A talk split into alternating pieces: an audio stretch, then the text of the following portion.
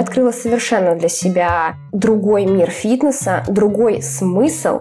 В какой-то момент поняла, что меня уже тошнит. Просто вытащите, пожалуйста, из меня эти выпады, бёрпи, приседания. Ну, сколько можно одно и то же делать по кругу. И тут ты начинаешь пробовать новые сложные задачи для мозга. В этот момент включается эффект игры. И ты прислушиваешься к телу, ловишь баланс и не замечаешь, как в этих новых, незнакомых для тебя движениях заканчивается тренировка. Я за такой подход, чтобы обмануть мозг и дать ему какую-то задачу, квест. Я обычная женщина. У меня есть свежие знания, и я сейчас буду их применять и буду учиться дальше. Ты это важно, что у тебя внутри. Ты это важно. Собери, разбери. Ты это важно, поверь. Добрый день, дорогие друзья! Я Мицкевич Елена, практикующий психолог. Рад приветствовать вас на своем подкасте «Ты – это важно». И мы продолжаем с вами разбирать целостность нашего здоровья. И тему физической активности, ровно так же, как и тему сна или питания, невозможно обойти стороной. Для чего нам нужно движение, для чего нам нужна физическая активность, как выстроить здоровую приоритизацию и отношения со спортом, мы будем говорить с Сабиной Филиной, тренером и специалистом по движению. Сабина отдельно специализируется и работает с осанкой и тазовым дном. Сабина, привет, я очень рада тебя видеть. Привет, Елена. Я тоже очень рада, что ты меня пригласила поделиться своим опытом и видением мира фитнеса. Да, потому что базово у людей Первая ассоциация на слово спорт, физическая активность или тот же фитнес – это какая-то боль и отторжение. Частности, у женщин, хотя у мужчин объективации тоже достаточно. И это действительно какое-то повальное количество людей считают, что физическая активность нужна только для какой-то вот внешней составляющей. Мне бы сегодня с тобой хотелось рассмотреть эту ситуацию с другой стороны. В первую очередь я хочу у тебя спросить, как у тебя складывался твой путь, твоя история и твои чувства. Тренером я стала не просто так. Мне кажется, я пошла в свою боль. И изначально это была простая цель похудеть. Спорт ради похудения, ограничения ради похудения. И, конечно, это был очень травмирующий путь. Я тот самый человек, который сидел в группах ВКонтакте 40 килограмм, или я анорексичка. Я думаю, что многие сейчас поймут, откуда ноги растут. Конечно, я перепробовала очень много диет, всячески издевалась над собой, и оно не получалось. То есть начала я худеть в одном весе, а когда условно мое похудение, так скажем, закончилось, я весила на 10 килограмм больше. Ну, это говорит о том, что все шло вообще не в ту сторону, и я устала в какой-то момент находиться в этом кругу ада, я его так называю. Диета, срыв, диета. Диета, срыв, диета. То есть понедельник, начинается диета, я такая бегу в зал, тренируюсь, э, все так классно держится, может быть, неделю, две, три, где-то я держалась даже месяц или два. У меня очень хорошая самодисциплина, она же и травмирующая, и разрушающая в некоторой степени. А потом случался откат. И я поняла, что надо с этим что-то делать, и пошла учиться в сферу фитнеса, потому что я хотела понять, как оно, черт возьми, работает. И когда я туда шла, я думала, что я вот разберусь и точно начну правильно качаться и правильно худеть. Но я открыла совершенно для себя другой мир фитнеса, другой смысл, и если коротко, точка А – это Сабина, которая хочет похудеть и ищет вот этот вот волшебный ключик, а, но уже через знание, как это сделать. Точка Б – сейчас фитнес для меня является точкой опоры. То есть, если я не тренируюсь, я сразу чувствую себя не круто, то есть я не получаю вот этих вот эндорфинов по жизни. Я сейчас занимаюсь, чтобы моя психика себя чувствовала комфортно, я чувствовала себя не только физически, но и морально сильной, в разных турбулентных жизненных ситуациях. То есть для меня целая философия, я бы сказала. Смысл заботы о себе тоже может быть разный. Можно совершать какие-то уходовые действия из ощущения недостаточности, плохости, неполноценности. И в такой форме даже базовая забота может вызывать боль. А можно знать свои особенности, с принятием относиться к физиологии, которую не изменить и ухаживать за собой с любовью. Живое человеческое тело прекрасно. Оно дает нам удовольствие от движения, помогает почувствовать потенциал силы, выйти за пределы своих возможностей. При этом в спорте тело потеет, и это нормально. Для здорового самоотношения важно не стыдиться естественных процессов, даже если вы имеете повышенное потоотделение. Для сохранения собственного комфорта важно не бороться с генетикой, а подбирать комфортный и эффективный уход. Какой? Расскажем вместе с генеральным партнером четвертого сезона маркой дермокосметики Виши. Если необходимо, обеспечить максимальный уровень защиты от избыточного потоотделения и сохранить свою кожу сухой даже в самый насыщенный и активный день, вы смело можете положиться на шариковый дезодорант, антиперспирант Clinical Control от Виши. Clinical Control – инновационный продукт среди дезодорантов Виши, имеющий формулу с клинически доказанной эффективностью. Перлит абсорбирует избыток влаги, обеспечивает ощущение сухости и комфорта. Вулканическая вода Виши усиливает защитную функцию кожи, а цинк и антибактериальные компоненты в составе помогают дезодоранту Clinical Control бороться с бактериями, ограничивая их размножение и защищая от неприятного запаха до 72 часов. Нанесите неспешно и равномерно дезодорант на чистую, сухую и неповрежденную кожу подмышек. И не забудьте дождаться его полного высыхания до контакта с одеждой. И тогда Clinical Control сохранит ваш комфорт в течение всего дня. Дезодорант протестирован на чувствительной коже под контролем дерматологов, не содержит этилового спирта и подходит для ежедневного использования. Всю подробную информацию и ссылку на продукт вы найдете в описании к выпуску. Мне в какой-то момент очень откликнулось, когда ты у себя в блоге поделилась и сказала, что я иду потренироваться, чтобы почувствовать свое тело, чтобы побыть с ним в контакте. И мне настолько это попало вот в какие-то мои ощущения, потому что сейчас, например, в моей жизни физическая активность есть для того, чтобы радость от тела испытать, почувствовать, где мои мышцы, как они себя ощущают, дать осознанности и фокуса своему телу, которое очень много работает, очень много дает мне разных возможностей, да, оно всегда на моей стороне, хотя путь про боль, про отторжение, про какое-то насилие в спорте мне тоже очень сильно знаком. Почему вообще многие женщины страдают, когда занимаются фитнесом, я поняла для себя одну интересную вещь. Для справочки. Я не просто хожу в зал там приседать, делать бёрпи и вот это вот все из классики. Потому что я в какой-то момент поняла, что меня уже тошнит. Я просто вытащите, пожалуйста, из меня эти выпады, бёрпи, приседания. Ну сколько можно одно и то же делать по кругу много лет подряд. Я стала изучать другие аспекты фитнес-мира, это привело меня, как сейчас такое течение называется, умный фитнес. Может, многие слышали. На самом деле это просто ну, такой подход, когда ты используешь не только классические упражнения, когда ты изучаешь, вот, например, пилатес, э, неврологию, ну и разные подходы, которые помогают тебе сделать твое движение интересным, чувствовать свое тело каждый раз по-разному, используя разные вариации. Есть такое еще направление, как 3D-фитнес, когда ты занимаешься в разных плоскостях, и это открывает просто новый мир. И тогда тренировка тебе не кажется, что, блин, опять идти и делать вот эти вот приседания, приседания, приседания. Если еще первые, там, может быть, несколько месяцев ты идешь с энтузиазмом, то через лет пять этих приседаний, ну уже, ну куда еще присаживаться-то, ну уже сколько-то можно, мозгу скучно. И ты начинаешь это ненавидеть. Ну, по крайней мере, так работает у меня и у многих моих клиентов, с которыми я общаюсь, их тоже воротит от этих, извиняюсь, приседаний. И тут ты начинаешь пробовать новые сложные задачи для мозга. В этот момент включается эффект игры. Эффект той самой новизны, что сейчас нужно выполнить какую-то задачу. Например, ты делаешь какой-то 3D-выпад, подбрасывая мячик. Ну, нифига себе, это же получается какая-то игровая форма.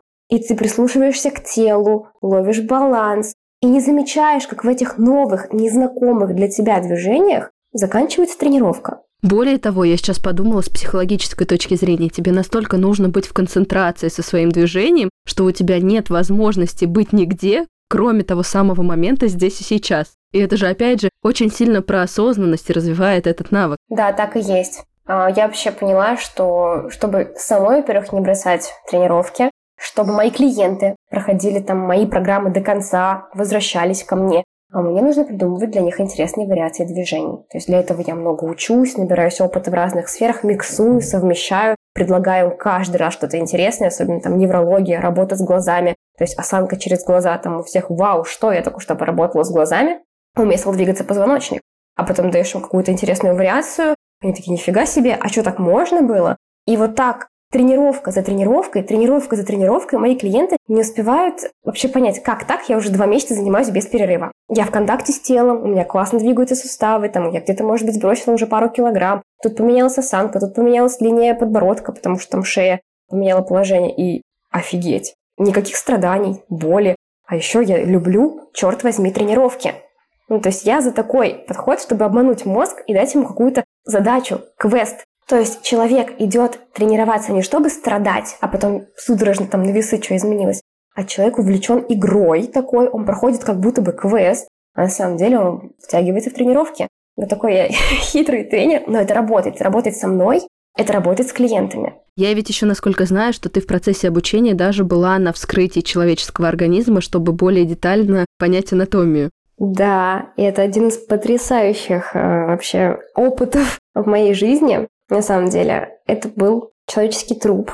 Это был диссекционный кадавер-курс, где мы вскрывали человеческое тело от головного мозга до мышц тазового дна. И вот там был мозг, там были шейные позвонки. Я как человек, который работает с позвоночником, мне было интересно, как же выглядит изнутри эта холка и что там происходит. Я видела разные мышцы, как кормящая мать, я еще хотела посмотреть, как же выглядят а, молочные железы. Ну, в общем, и так, и так до, до самого тазового дна, с которым, собственно, я и работаю с женщинами. Я его теперь не только видела в учебниках, не только знаю, как оно работает, как с ним работать, я еще и видела его вживую и даже трогала. Ну, знаешь, как это не может не подкупать, хочется здесь пошутить, вот что значит работа в глубину. Но до этой точки нужно было как-то дойти. Как твой опыт и личный, да, вот с той точки А, с которой мы начали, где спорт через насилие, где цель – это цифры, объем и так далее, ты пришла к такой бережности с точки зрения активности и отношений? Все началось в 2019 году. Я заканчивала университет. Я училась на инженерно-экономическом факультете. И я понимаю, что это вообще не мое. Июнь, защита диплома, и я понимаю, что я хочу учиться дальше, но не в этой специальности, а все с нуля. И в сентябре я поступаю в Ассоциацию профессионалов фитнеса, и следующие полгода учусь на фитнес-тренера. То есть там было очень много часов биологии, анатомии. Учеба была очень сложная, потому что для меня совершенно новая сфера, но она была очень интересная. И так случается, что в день, когда я сдаю экзамен, я узнаю, что я беременна. То есть я такая, ага, я тренер, я беременна. Ну, то есть у меня прям так, такое полное обнуление. Я понимаю, что мне все свои знания придется применять уже после того, как я рожу ребенка. Ну, как бы беременность, роды, такой очень сложный, интересный опыт, с которым я никогда еще не сталкивалась. Я набираю за этот период 17 килограмм. То есть вот моя точка А получается бумажка, что я тренер, там какие-то знания и 17 лишних килограмм. Потом у меня случаются, там ребенок попадает в реанимацию, проблемы с грудным вскармливанием, а я еще пытаюсь сделать вид, что ничего не произошло, как будто бы жизнь не поменялась. И вот я бегу там через полтора месяца в качалку, типа сейчас, как я накачаюсь, сейчас, как я вот все сделаю, как мы учили. Это был классический подход к фитнесу, а оно, блин, не работает. Как бы я понимаю, почему это не работает. Я не сплю, э, я вообще не уделяла никакое, никакого внимания там, своим мышцам тазового дна, не дала своему телу нормально восстановиться. Именно с точки зрения какого-то перинатального фитнеса, перинатального подхода к женскому здоровью. Такой ранний период еще на самом деле. И я такая, я усердно сейчас буду качаться. Ну, как бы я так с маленькими весами, конечно, работала, но все равно пыталась петь старую шарманку. А тело уже вообще-то другое. Я так нахожусь в стрессе. Я маленький ребенок, я плохо сплю, я кое-как ем. И тут я еще вместо того, чтобы позаботиться о здоровье через физическую активность, там, сделать какие-то тренировочки для дыхания, сделать тренировки для восстановления мышц тазового дна, для своей осанки, потому что я все время сижу крючком и кормлю ребенка. Я беру еще и начинаю навешивать на себя там какие-то легкие блинчики и там приседаю, что-то делаю. То есть организм просто в шоке. У меня вес стоит. Меня это очень злит. Я ведь еще блогер, у меня большая аудитория, и, конечно, я получила порцию своего хейта. Мне писали, что я жирный тренер. И сначала меня это задело в какой-то момент, а потом я поняла, что вообще-то это офигеть какой поворот в моей жизни. Многие женщины набирают после родов. И не у всех есть это образование тренера, там, стремление, возможности прийти в форму. Вот что им делать до тех пор, пока не появится ресурс, чтобы прийти в себя. Я понимаю, что у меня есть только один выход. Я себя сейчас должна принять. Я должна прожить этот период с кайфом. И вот я беру, выставляю свой огромный живот с растяжками, и пишу «я вот сейчас такая». И чувствую себя Бейонсе, вот с такими большими там бедрами. Ну, животом, может, конечно, Бейонсе никогда такого живота не было, но я себя чувствую прям вот такой бомбитой. И мне пишут, да фу, ты же жирный тренер. А я такая, ну да, я жирный тренер, но я себя люблю, и я решаю двигаться плавно. Потому что я поняла, что зал что-то это уже не, не моя история, не в ту сторону я сейчас иду. Мне нужно искать какие-то новые источники знаний, потому что мало просто отучиться полгода, а потом на всю жизнь, вот я с коркой тренер, и сейчас мне еще кубики должны прилипнуть. Это так не работает. Я получаю огромное количество поддержки от женщин. Получается, как? Я поддерживаю их, что я честно признаюсь. Вот смотрите, я не Оксана Самойлова. Через 7 дней мой живот не стал плоским. Я вот такая, я обычная женщина. У меня есть свежие знания, и я сейчас буду их применять и буду учиться дальше. Я нахожу поддержку в женщинах. То есть я им показываю свой опыт, они рассказывают про себя, и просто случается бешеный обмен энергии. Боже, вот я сейчас скинула эти там уже килограммы, но такой сексуальной и уверенной, мне кажется, я себя не чувствовала еще никогда, как в тот период. Потому что я себе сказала, да, я сейчас такая, я не буду скрывать себя. Я не фотошопила ничего, я прям пока, вот оно мое пузо. Вот я лежу, кормлю ребенка, а мой живот лежит прям возле меня, а потом лежит ребенок. Вот мы лежим втроем, я, живот, ребенок. Я прям так и снимала себя. Сколько реакций собирали такие фотографии, сколько поддержки. И я поняла, что сила в честности, и мне стало самой легче. Это прям был терапевтический для меня опыт. Видимо, Вселенная откликается. Я не знаю, как это назвать, но я натыкаюсь на совершенно другие направления в сфере фитнеса, то есть на разные обучения. Протазовое дно, восстановление после родов. Хотя я проходила до этого такой посредственный курс, типа как работать с женщинами после родов. Там были очень примитивные базовые знания. А тут я открываю просто для себя новый мир. Я такая, вау. И я начинаю смещать свой фокус на учебу. То есть в первую очередь я мама, я жена, а потом уже там я блогер, тренер и так далее. Но все свое свободное время, пока ты у меня спал малыш, пока я с ним гуляла, я начала слушать лекции, новые лекции, изучать там новые какие-то подходы, применять новые упражнения. И меня настолько сильно это втягивает, потому что это не просто вот мышцы, вот тренажер, качайтесь там условно, живите как-то. Нет. В общем, это было то самое, что меня зацепило. Я даже набила себе тем летом татуировку «Гореть своим делом», потому что я настолько зажглась. Мы не просто про приседать, мы не просто про выпады и бёрпи. Мы тело человека гораздо глубже. И вот эта взаимосвязь нервной системы, послеродового периода, осанки, неврологии, дыхания, как это в принципе влияет на качество жизни, ну, так я оказалась, собственно, на скрытии. Я сфокусировалась на учебе, я кайфовала от того, что я делала, я применяла все свои полученные знания на себе, потом на клиентах. И я такая, оп, а у меня вообще-то минус 10 килограмм.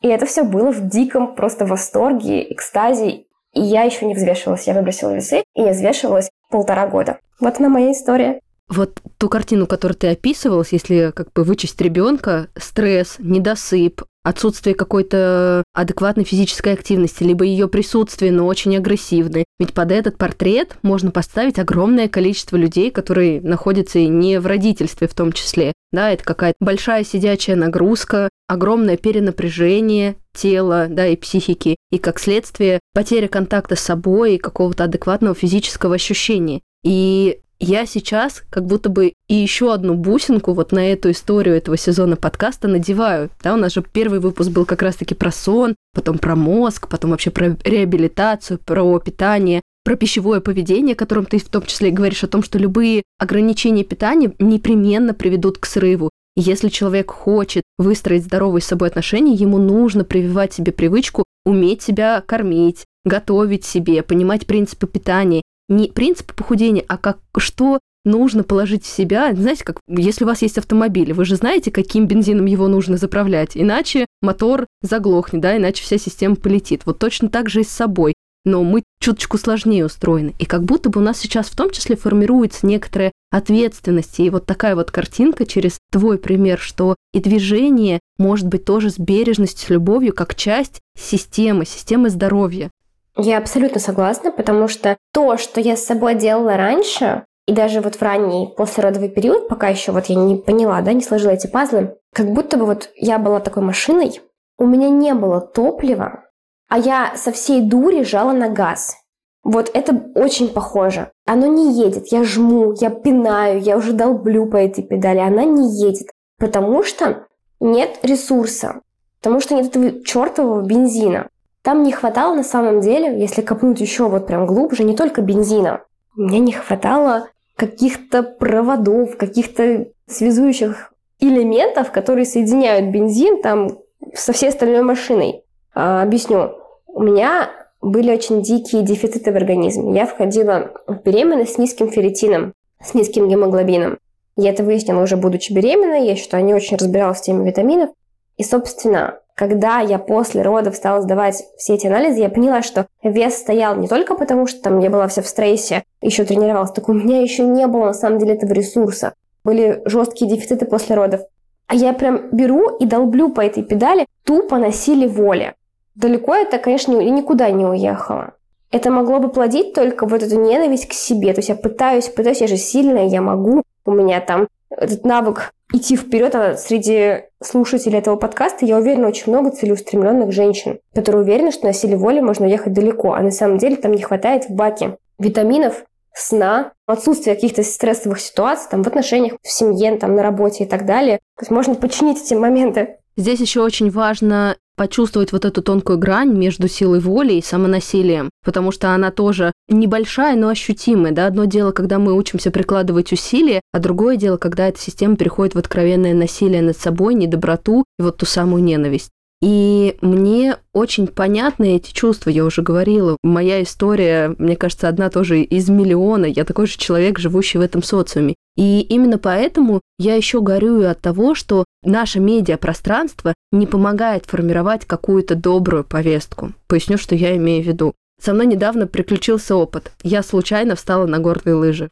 Встала и поехала, и поехала, правда, очень успешно. И казалось, что у меня невероятное предрасположение к этому и невероятный контроль тела и синхронизации. И удивлены были все. И я, и тренер, у которого я брала частные уроки. И я стала разматывать вот это удивление, что именно да, ему послужило, ну, помимо неожиданных результатов. А еще я поняла, что я вообще-то давно не занималась спортом. И все мои последние какие-то попытки привнести физическую активность заканчивались разочарованием как будто бы в себе, потому что я пыталась навязать себе правильную канву того же фитнеса, зала, каких-то групповых тренировок, а мне не нравилось и у меня не шло. И мне казалось, что я не спортивная, и я повесила на себя этот ярлык. И в конечном итоге я с ним и жила, что ну типа, а что с меня взять? Я как будто бы спорт не люблю, как будто бы физическую активность не люблю. Хотя, если вспомнить детство, я была очень активным ребенком, и чем я только не занималась. И вот пройдя этот долгий путь, сначала каких-то попыток себе что-то навязать, потом отстранение от спорта, а потом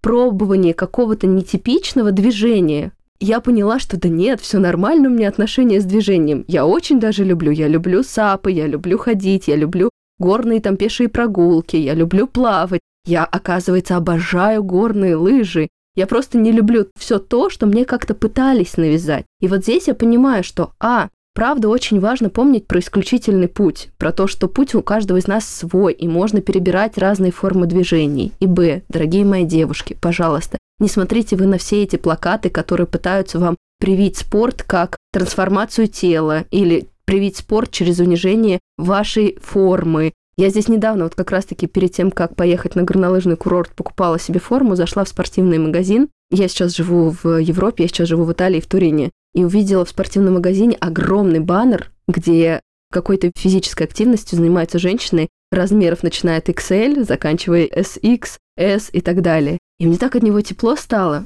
Вот этой как будто бы презентации разных тел, разные активности, что спортивное тело это не только фитнес-бикини, да, или после кроссфита женщины, это абсолютно разные реальные тела, и то, что спорт вам может нравиться тоже разный, очень сильно не хватает. И мне так нравится, что у нас сейчас разговор выходит в это русло. Я как раз-таки хотела тоже отметить этот факт, ведь на самом деле на каждом билборде любого фитнес-клуба висят фитнес-модели, и это ключевое слово. Это фитнес-модели, которые либо участвуют в каких-то соревнованиях, либо они так выглядят для того, чтобы быть фитнес-моделью. То есть обычная женщина, у которой может быть трое детей, есть какие-то лишние или не лишние килограммы, вот она смотрит на эту девушку и думает, что, наверное, в зале занимаются только такие люди. И позанимавшись там какое-то количество времени, должна выглядеть только так и никак иначе по-другому. Но давайте немножечко спустимся с небес, да, там на землю, с этих билбордов.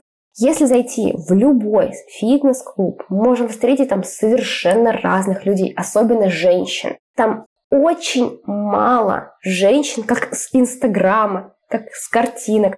Там обыкновенные женщины, которые тоже ходят на работу, у которых есть дети, у которых есть какая-то своя жизнь, у которых там есть свои интересы, увлечения. И это самообман. То есть маркетинг у нас прям нарисовал картинку. Занимаешься в зале, выглядишь вот так. То есть или там должен выглядеть вот так, хотя общество это требует, там, или ты сама от себя это требуешь.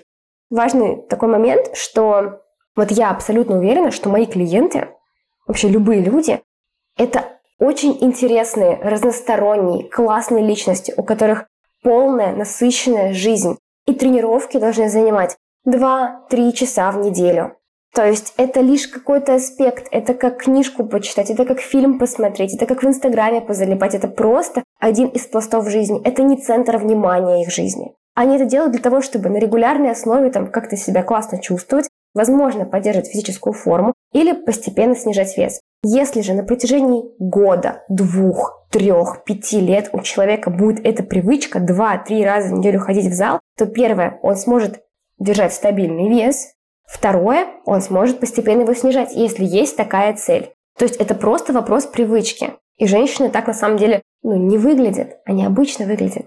Ну, более того, мы же здесь можем еще и говорить, что для того, чтобы заниматься 2-3 раза в неделю физической активностью, нам не обязательно ходить в зал. Сейчас достаточное количество вариаций. Я знаю, что ты тоже разрабатываешь такие программы, которые адаптивны даже просто дома, потому что действительно, особенно для жителей больших городов, не всегда это остается доступным, потому что не всегда есть зал где-то по пути из дома на работу, из работы домой, да, и не всегда это интегрируется легко. Но опять же, это не значит, что тогда ваше тело должно оставаться без внимания. Даже если начать с простой зарядки, с какой-то растяжки, да просто с дыхательных практик 10, 15, 20 минут с утра, это уже будет больше, это уже ваше тело чуть-чуть распрямится, снимет это напряжение, которое мы копим, да, и почувствует себя живым. Я как раз-таки очень на это ориентируюсь, потому что в основном мои клиенты это либо девчонки на фрилансе, девчонки там, которые или офисные работники, то есть они сидят, у них прям сидячий образ жизни, они либо дома, либо в кафе, либо в коворкингах сидят. Вот, у них нет много времени, чтобы куда-то там выезжать. Либо это мамочки, а я их прям вообще понимаю, потому что у них вообще нет времени куда-то уехать, а в первый год жизни ребенка не всегда есть возможность отлучиться. И домашние тренировки стали, во-первых, для меня выходом, потому что зал это уже сейчас не про меня. Ну вот с маленьким ребенком я для себя прям открыла домашние тренировки. Стелишь коврик, все, погнали, душ, вот, у тебя в соседней комнате. И я знаю, что вот у мам мало времени. И хитрый способ – это создать короткие тренировки. То есть, например, в моей программе «Тазовое дно» там 5 тренировок в неделю. Кажется, это страшно. 5 тренировок в неделю для молодой мамы. Но они длятся по 20 минут. То есть прям 20 минут, и они спокойные. То есть она понимает, что она сейчас не упашется, а так подсоберет себя, где-то что-то включится, и она такая заряженная побежит делать свои дальше домашние дела. И я получаю просто сотни отзывов от женщин, как легко им даются именно такие короткие тренировки. А ведь мозгу пофигу, сколько мы занимаемся. Два часа мы пашем или 20 минут. Есть эта галочка, самая важная галочка. Я молодец, я сделал. А вход проще. И когда вот вырабатывается эта привычка, сначала по 10 минут, ну по 20 минут, и вот, вот длится, длится, длится, и ты уже чувствуешь, что-то прям 20 минут мало, хочется больше. И тогда люди уже прям говорят, блин, и мне охота больше. Я жду именно этого чувства, я таких очень много женщин встречаю, которые ко мне потом возвращаются на более длительные программы, на более сложные программы. Не потому, что им нужно дальше худеть или еще что-то. Их тело просит больше движения. Но здесь ты говоришь, что переключается вот это функциональное отношение к телу, где есть какое-то убеждение, что тело будто бы мне должно. Должно как-то выглядеть, должно как-то реагировать. Мы принимаем эту реальность и начинаем о теле заботиться, давать ему просто эмоциональный фокус внимания и бережность. Так и есть, так и есть. Интересные движения, новые движения и время, то есть ограниченное короткое время, которое не пугает. У нас оно у каждого разное. То есть кому-то и 60 минут возможно нормально, но я сомневаюсь. Чаще всего, когда ты видишь, что тренировка идет ну, по видео, например, 20 минут, ты такой, о, а это вообще-то прям чуть-чуть, там, или даже 10 минут какая-то зарядка. Неважно, галочка в голове будет.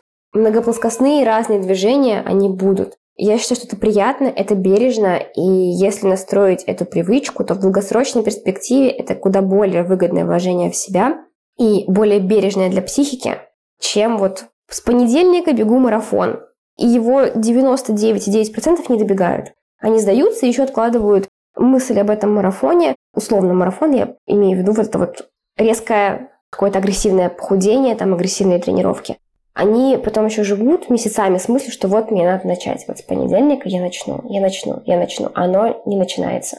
Но это про маленькие шаги. И здесь они действительно важны в построении восприятия образа тела. Даже если здесь сейчас вы узнаете себя, что да, у вас есть некоторое отторжение, и, может быть, мы раздражаем вас сейчас Сабиной, пытаясь презентовать как-то физическую активность, потому что вы уже это пробовали, не получалось, есть, опять же, какое-то отторжение, есть ощущение, что это не для меня, есть ощущение своей какой-то недостаточности, может быть, от того, что вот попытки начать с понедельника заканчивались провалом, есть э, такое болезненное подтверждение да, и страх. Но, друзья, давайте попробуем этот старый опыт отложить в сторону и попробовать выстраивать совершенно другие отношения с телом. Помните, пожалуйста, что ваше тело, оно живое. Очень важно убрать какие-то ожидания, которые вы навязываете на свой образ тела, на какие-то представления о том, что тело вам должно. Нет, тело дает какие-то реакции и точка, и наша задача их, безусловно, принимать. Ровно как и все изменения, которые будут происходить с вами на пути жизненной истории. Да, мы будем худеть и полнеть, потихонечку стареть, и это неизбежно будет происходить каждым из нас. Но это не значит, что это станет помехой, опять же, удовольствию от движения. Я абсолютно согласна и хочу достучаться до каждого человека, который сейчас это слушает. Важно принимать свое тело таким, какое оно есть подойти к зеркалу, рассмотреть. Могу рассказать свой пример. Наверное, многие меня не видели, а возможно видели, но попробую нарисовать портрет. Я невысокого роста, и я уже выше не стану. Я принимаю свой рост. То есть вот такие реалии. У меня очень красивые ноги. И я мало что делаю для того, чтобы они были такими. Ну, мне просто повезло. Но при этом у меня всегда всю свою жизнь какая-то дряблая, не очень там с точки зрения эстетики и каких-то норм, красивая кожа живота. После родов остались еще растяжки, и зона пупка вообще не очень. И это момент, который я очень долго принимала. Но вот такой у меня живот, вот такая у меня там кожа. И либо я ненавижу эту часть всю жизнь, либо я с ней живу, люблю и просто подбираю одежду, которая мне комфортна. Например, я мужу готова показать живот там или пупок, а всем остальным не готова. Ну, например, у меня широкие плечи. Узкими они уже никогда не будут. У меня не такая длинная шея, как мне, может быть, хотелось. То есть у балерин бывает такая изящная длинная шея. У меня такой нет. Ее тоже никогда не будет. И я либо ненавижу свою шею, сравниваю ее там с шеей балерины, либо я принимаю такую вот шею. Я выбираю сейчас в своей жизни принимать свое тело таким, какое оно есть. И никогда не сравнивать свою фигуру с какой-то картинкой. Потому что есть мое тело. Оно может быть больше, оно может быть меньше в размерах. Какие-то моменты я могу регулировать, какие-то моменты я не могу регулировать. И если мне некомфортно что-то кому-то демонстрировать, я могу это выгодно прикрыть одеждой. Могу кому-то не показывать. Например, если только хочу смотреть на только я. Вот и все. И когда я это осознала, и поняла, что другого уже никогда точно не будет, мне стало так легко, и в какой-то мере я себя почувствовала свободной, потому что я помню, что у меня много лет где-то были сохранены там или развешены картинки чужих тел, и я все время смотрела на них, а потом на себя и думаю, блин, вот, вот еще не хватает, вот надо вот так. Но я не подрежу себе ребра, чтобы меня талия была узкой. Но не такое у меня тело. Я могу регулировать другие моменты, и это очень важное понимание, я считаю, для каждой женщины принять свою комплекцию. Слушай, но ты сейчас говоришь о таком очень важном психологическом компоненте, где мы нащупываем грань и, с одной стороны, признаем какую-то свою здоровую беспомощность и невозможность повлиять на что бы то ни было, и здоровую зону проактивности. И очень многие люди страдают и испытывают боль из-за того, что держат в фокусе внимания то, на чем они повлиять не могут. Мучаются, бьются об это, страдают от этого, да, как-то разрастаются в этой почве комплексы и не переводят фокус внимания на том, а что мне остается доступным. И вот смещение этого фокуса внимания, где, да, мы признаем, вот у меня такая комплекция, я тоже невысокого роста, и у меня, например, никогда не будет узкой талии, у меня очень широкая эта часть тела. И даже при самом минимальном моем весе моя талия не была уже там 69-70 сантиметров, хотя я весила там 50 килограмм. Ну вот такая у меня конституция. Но при этом вот эта вот часть, а на что я тогда могу повлиять, то, где у нас остается наша про активность, то, где она процветает, то, что нам дает возможность здорово двигаться вперед каким-то своим целям и достижениям. Мы как будто бы игнорируем. И здесь очень важно перевести этот фокус. Да, что-то недоступно. Да, от этого стоит погоревать. Возможно, хотелось бы иметь что-то по-другому. Но вы родились вот этим человеком, вот в этом теле. И эту жизнь вы точно проживете так. Вопрос, как именно с точки зрения ощущений, уже зависит от вас, от вашего выбора, от работы с психологической составляющей, от физической какого-то внимания как раз-таки к своему телу и поддержания здоровья в нем. В моем опыте это правда стало исцеляющим. И да, как ты только что и сказала, об этом стоит погоревать. Но стоит это отпустить, ну, ты проживаешь эти эмоции, такой, ну, да, вот так произошло. Там, не знаю, не такой у меня, например, нос. Ну, например. Э, хотя, на самом деле, я считаю, что все носы такие и все женщины прекрасны, и это расслабляет, когда ты начинаешь принимать себя и менять, наверное, еще свое какое-то окружение в плане то, на кого ты смотришь, потому что все эти «А, я не такого роста, у меня не такой нос, они вообще-то не наши. Мы откуда-то это взяли, нам это кто-то сказал. У меня есть опыт жизни в Ереване, и я помню, что через несколько недель жизни там я словила себя на том, что блин, что-то я выгляжу как замухрышка. Просто там девушки очень много внимания уделяют своей внешности. То есть косметология, много косметики, они все время ходят с укладками, с шикарными стрелками. Я такие себе никогда в жизни не нарисую. Вот, я думаю, блин, во сколько они встают? И они такие ходят везде, в магазин, в кафе, там, не знаю, просто по улице гуляют с детьми такие красивые. А я такая иду с пучком в спортивном костюме, у меня кое-как открываются глаза, потому что ну, ночью ребенок пять раз вставал. Я такая, что со мной не так? А еще у них очень такие идеальные все черты лица. Я так понимаю, это дело рук хирургов, да, то есть там это очень популярно, пластика там носа, пластика где-то там каких-то еще частей лица. И я такая хожу, блин, что-то у меня нос какой-то не такой, что-то у меня губы маленькие. Я реально поймала себя на этом чувстве. А потом я стала жить в других городах, более европейских, где люди не так парятся по поводу внешности. И я такая, вау, какие все красивые, и я себя не чувствую замухрышкой, потому что вижу разных женщин на площадках, которые одна с пучком, другая накрашенная, третья вообще другая, четвертая, ну вообще они все разные, там цвет кожи, форма носа, макияж, волосы. И это так спокойно смотреть на разных женщин, это очень расслабляет. Или когда ты отписываешься от этих идеальных каких-то там мам, идеальных женщин, ну вот каких-то людей, которые тебя очень-очень сильно триггерят, и ты из-за них начинаешь себя чувствовать какой-то не такой. Ты убираешь их из окружения, ты меняешь как-то вот свое поле, и меняется все, меняется самоощущение. Все-таки мы такие социальные существа, и этот социум, хочешь не хочешь, он создает какое-то впечатление о самой себе. Какая ты в этом социуме?